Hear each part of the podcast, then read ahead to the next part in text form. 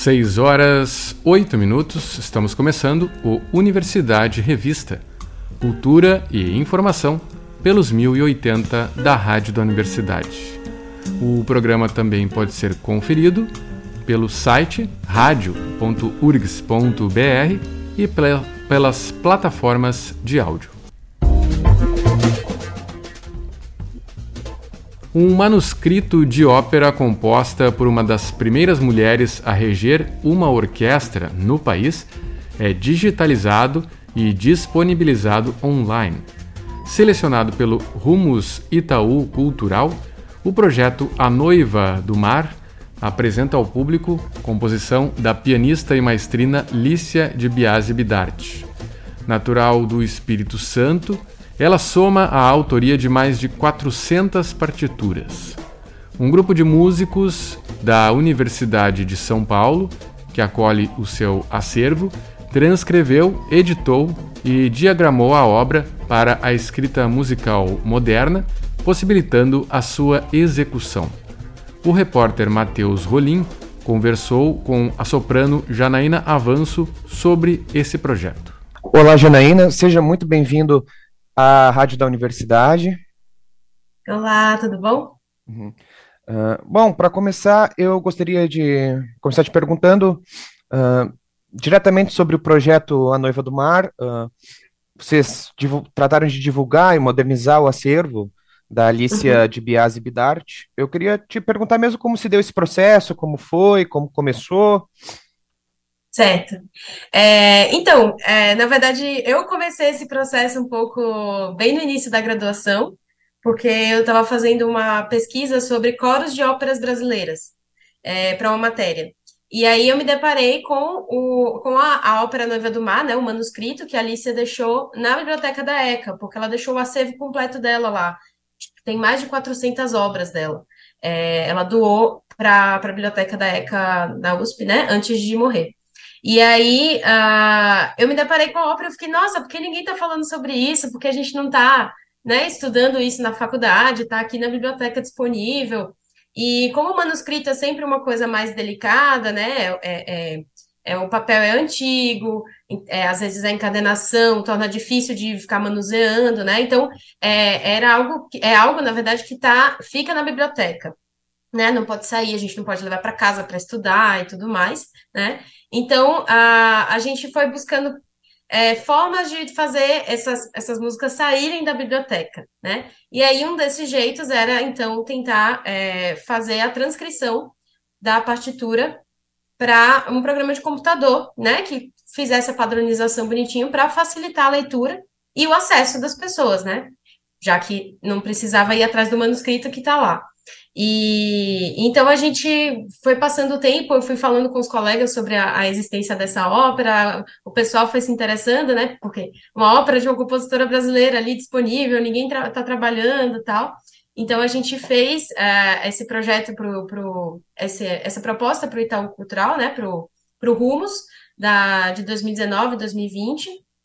E, e aí a gente foi contemplado né? Então a gente teve a oportunidade de ter esse apoio do, do Itaú Cultural para fazer a transcrição, então, da, da versão de redução para piano da ópera, né? Porque tem a, a, redução para piano e tem a orquestra, a grade orquestral completa, com todos os instrumentos da orquestra, mas a gente fez é, só da redução para piano, né? E aí a gente passou tudo para esse programa de computador, e aí tem a partitura completa da, da, da ópera, é, disponível agora no site, né? E todo esse processo de, de, de transcrição da, da, da, peça é bem complexo, né? Porque a gente tem que é, ler ali o que, a, o que ela escreveu à mão e, e, às vezes tirar umas dúvidas, às vezes a nota não está né, não tá exatamente no, no, lugar que deveria estar, tá, e a gente fica, ah, será que essa nota é um dó, é um si, é um, é um ré, né? Que é, tem que ficar tirando essas dúvidas, então a gente também é, consultou a grade orquestral em alguns momentos para comparar com um, a partitura da redução para piano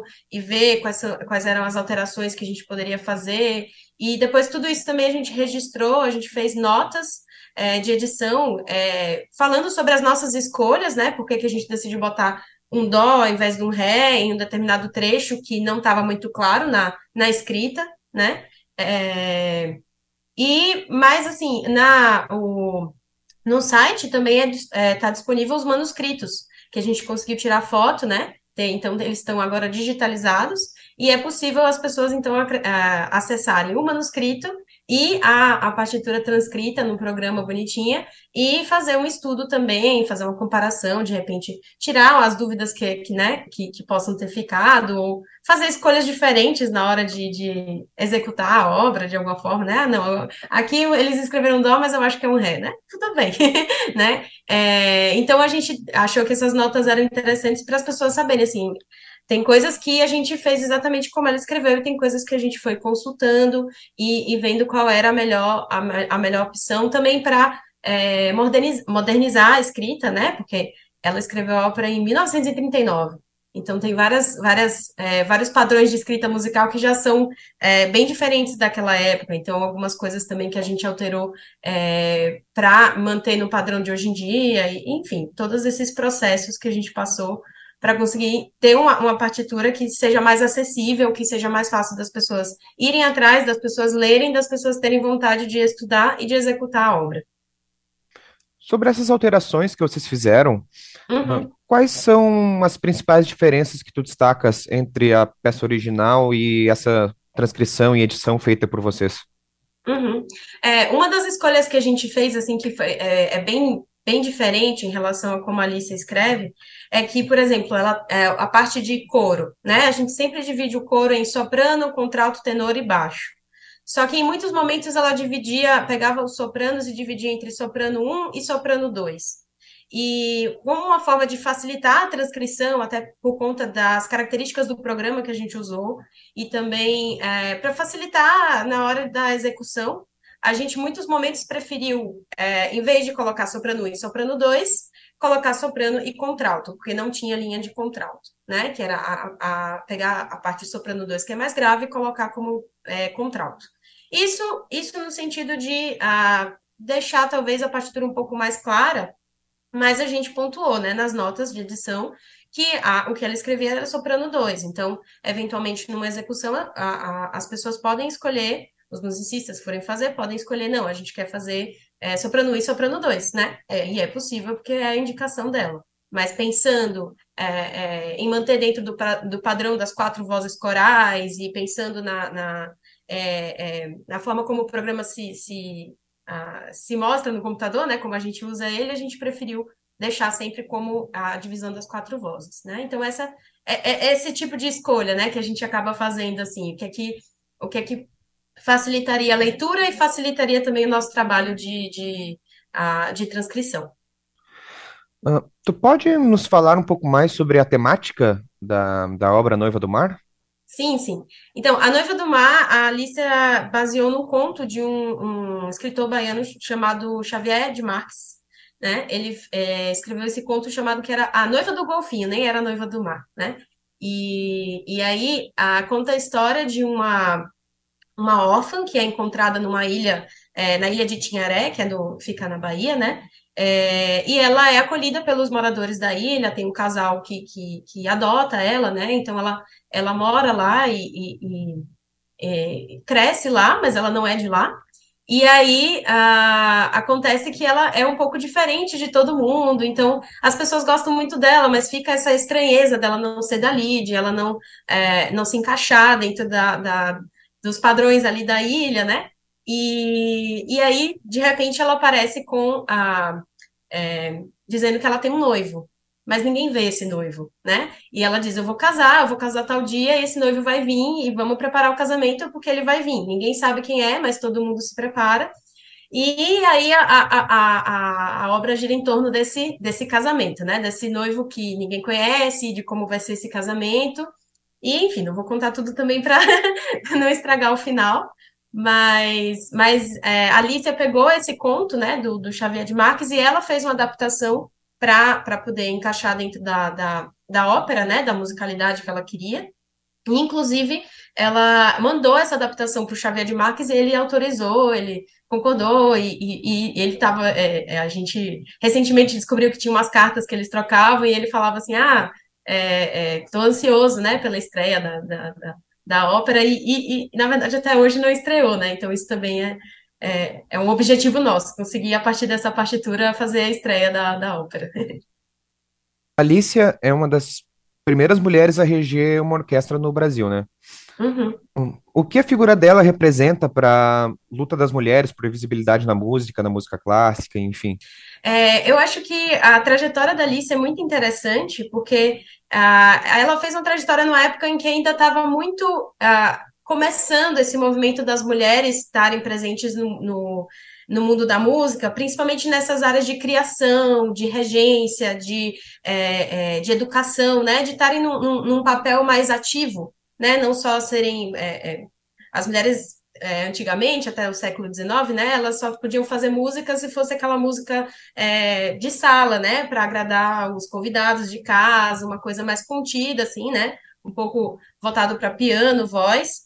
E aí, a, a, só no, é, ela, no início do século XX, quando ela estava atuando, era realmente quando estava acontecendo esse movimento de outras mulheres ocuparem mais esses espaços é, de outras, outras profissões dentro da música, né? E, e, é interessante porque ela, ela, ela foi muito atrás disso. Ela tinha as composições dela e ela levou a, a essas composições para o Teatro Municipal do Rio de Janeiro. Então, ela teve várias obras apresentadas lá.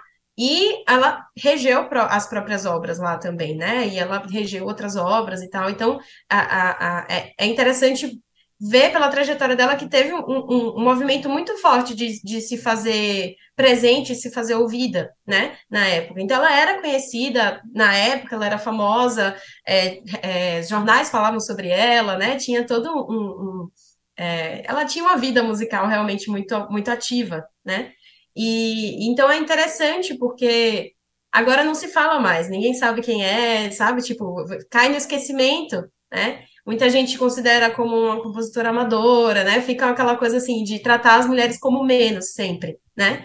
E então é interessante a gente repensar nessa trajetória, poxa, mas lá ela estava fazendo tanta coisa e ela estava regendo e ela estava, tipo, realmente sendo pioneira em tantas coisas musicais e agora a gente trata como se, se não não, não fizesse diferença dentro do meio musical, né? Mas eu acredito que a existência dela, tudo que ela conseguiu construir, com certeza é, abriu espaço para que outras mulheres também possam é, tenham ido atrás desse caminho, né? Da, de, de ocupar esses outros espaços da música que não fosse só de se apresentar em casa, né? Agora que a Noiva do Mar e outras obras da lista estão disponíveis na escritura musical moderna e digitalizada, quais as possibilidades que tu enxergas de interpretação dessa peça e de apresentação?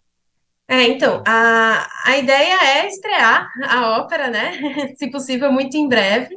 É, por enquanto, com a redução para piano, porque realmente a grade de orquestra precisaria de um trabalho, é, um trabalho mais de transcrição, né? Também mais estudado, mais focado para ter essa possibilidade, mas só da gente ter a possibilidade de, de estrear a ópera já seria muito legal, né? É, é possível também, a gente já se apresentou como como um coletivo lá na USP, quando a gente, tá, quando eu estava estudando canto lá, a gente se apresentou com a peça dela sem, sem transcrever, né? Sem, a gente fez com o próprio manuscrito. Às vezes o manuscrito é legível. Então, é, é, é, eu acho que isso também é legal, assim, mesmo que ah, não seja essa ópera, mas procurar os manuscritos dela, as outras obras dela e tentar realizar aquelas que, que a leitura seja tranquila, né? Por exemplo, ela tem muitas peças para piano, muitas peças para voz e piano, que são é, músicas mais simples, música de câmara, assim, que é, às vezes, não precisa tanto desse trabalho de fazer uma super transcrição. Então, acessar isso e, e, e falar sobre ela, né, é, eu acho que já já facilita que as pessoas procurem, tentem realizar essa obra dela é, é, por aí, né? E, e, tem acontecido, né? A gente tem a, a, a Nicole Garcia, uma, uma, pessoa que a gente é, ficou conhecendo com esse projeto, que ela, ela faz, ela é pesquisadora também, ela faz um trabalho de tentar é, é, transcrever essas obras da Alicia e, e, e trazer a, a, biografia da Alicia, né? Trazer essa história da Alicia a, a, a luz para que a gente conheça. E então, então ela tem uma ideia de todo o acervo, ela tem uma ideia de como fazer essa transcrição, é bem legal. E tem uma colega nossa também do canto da Unicamp que ela está fazendo um mestrado também em cima dessa transcrição de obras da Alicia, né, para voz e piano. Então, assim, é isso. É, é, é a ideia é, é não só que, que a gente permita a execução, mas que permita as pessoas conhecerem, saberem e, e irem atrás de pesquisar mais sobre ela, né? Bom, e chegamos ao fim do bate-papo de hoje. Nós conversamos com Janaína Vanzo, música, pesquisadora e uma das componentes do projeto A Noiva do Mar. Muito obrigado pela entrevista. Obrigada a vocês, muito feliz de estar aqui. 6 horas 23 minutos no espaço Happy Hour de hoje. Destacamos o som de Lionel Hampton e seus amigos Woody Herman, Earl Hines e Teddy Wilson.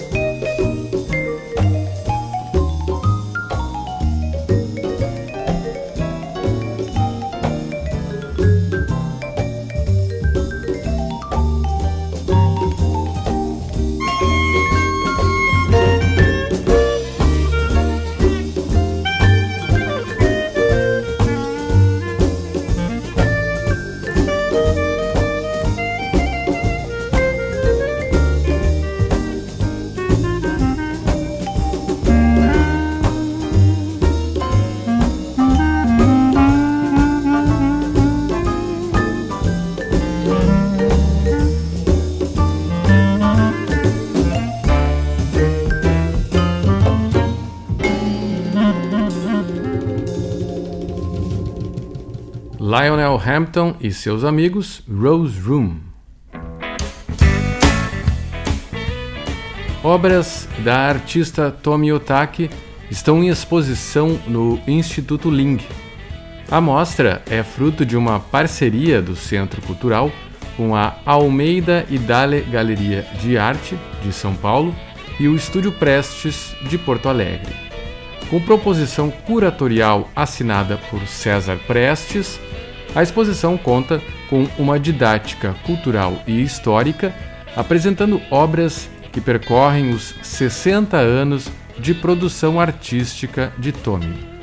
O público pode conferir ao todo 12 obras a óleo e tinta acrílica sobre tela, criadas de 1967 até 2013, dois anos antes de sua morte. A mostra Tomi Otaki Seis Décadas de Pintura fica em cartaz até 25 de fevereiro, com visitação gratuita de segunda a sábado, das 10 da manhã às 7 da noite. Fito Paes se apresentará em Porto Alegre em 2023. O músico argentino traz a tour comemorativa dos 30 anos do disco El Amor Después del Amor, no Auditório Araújo Viana, no dia 6 de maio. O álbum El Amor Después del Amor é um disco de rock que foi um grande êxito de crítica e público, com mais de um milhão de exemplares vendidos no ano de 1992.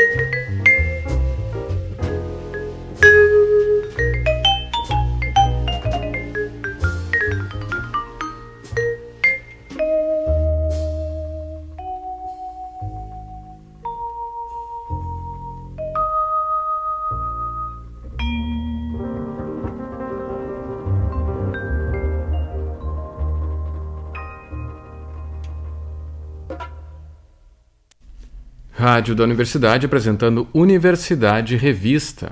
Ouvimos Lionel Hampton e seus amigos, The Man I Love.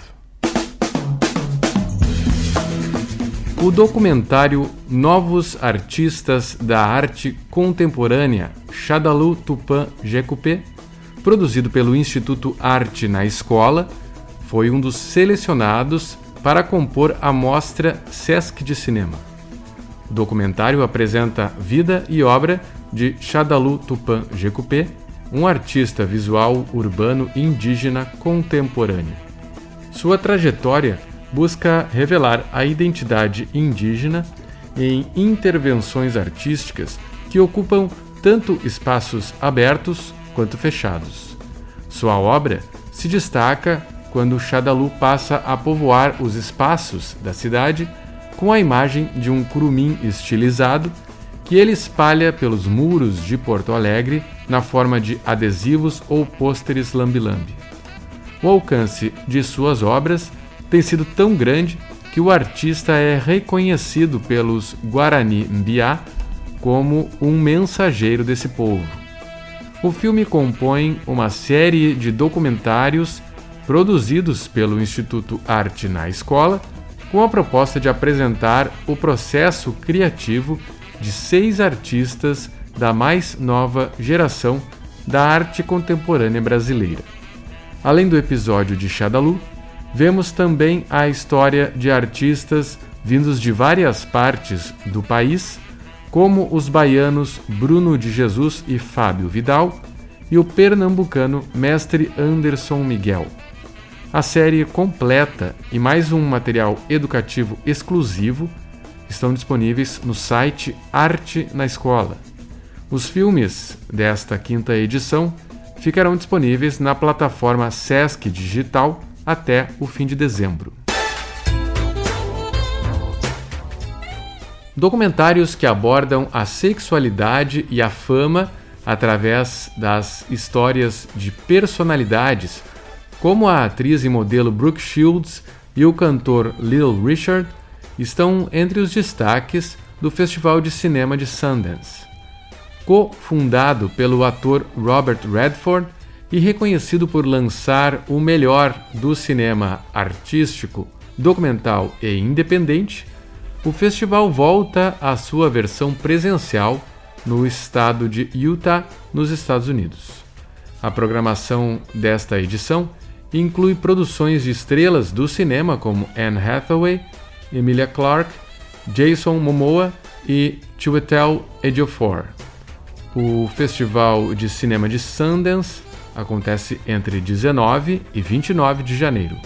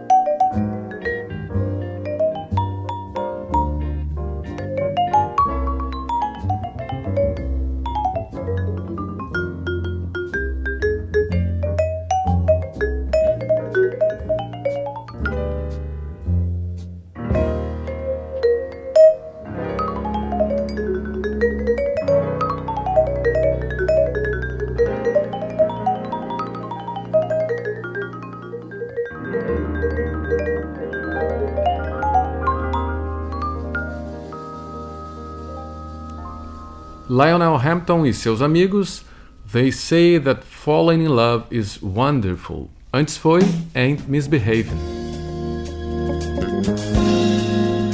O Universidade Revista de hoje vai ficando por aqui. Trabalharam nesta edição do programa Mariana Sirena e Cláudia Heinzelmann na produção, com a apresentação de André Grassi. Na técnica, Jefferson Gomes e Vladimir Fontoura. Seguimos até a Voz do Brasil ao som de Lionel Hampton e seus amigos.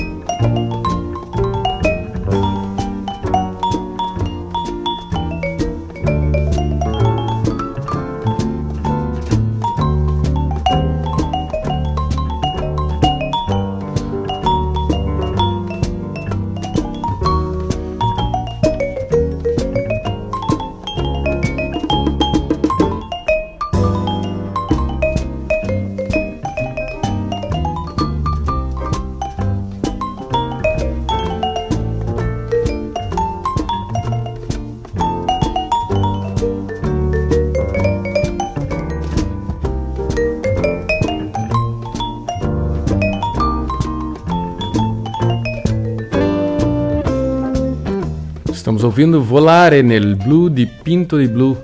O Universidade Revista volta amanhã às 6 e 10 da tarde, aqui pelos 1080 da rádio da Universidade. Uma boa noite e até lá.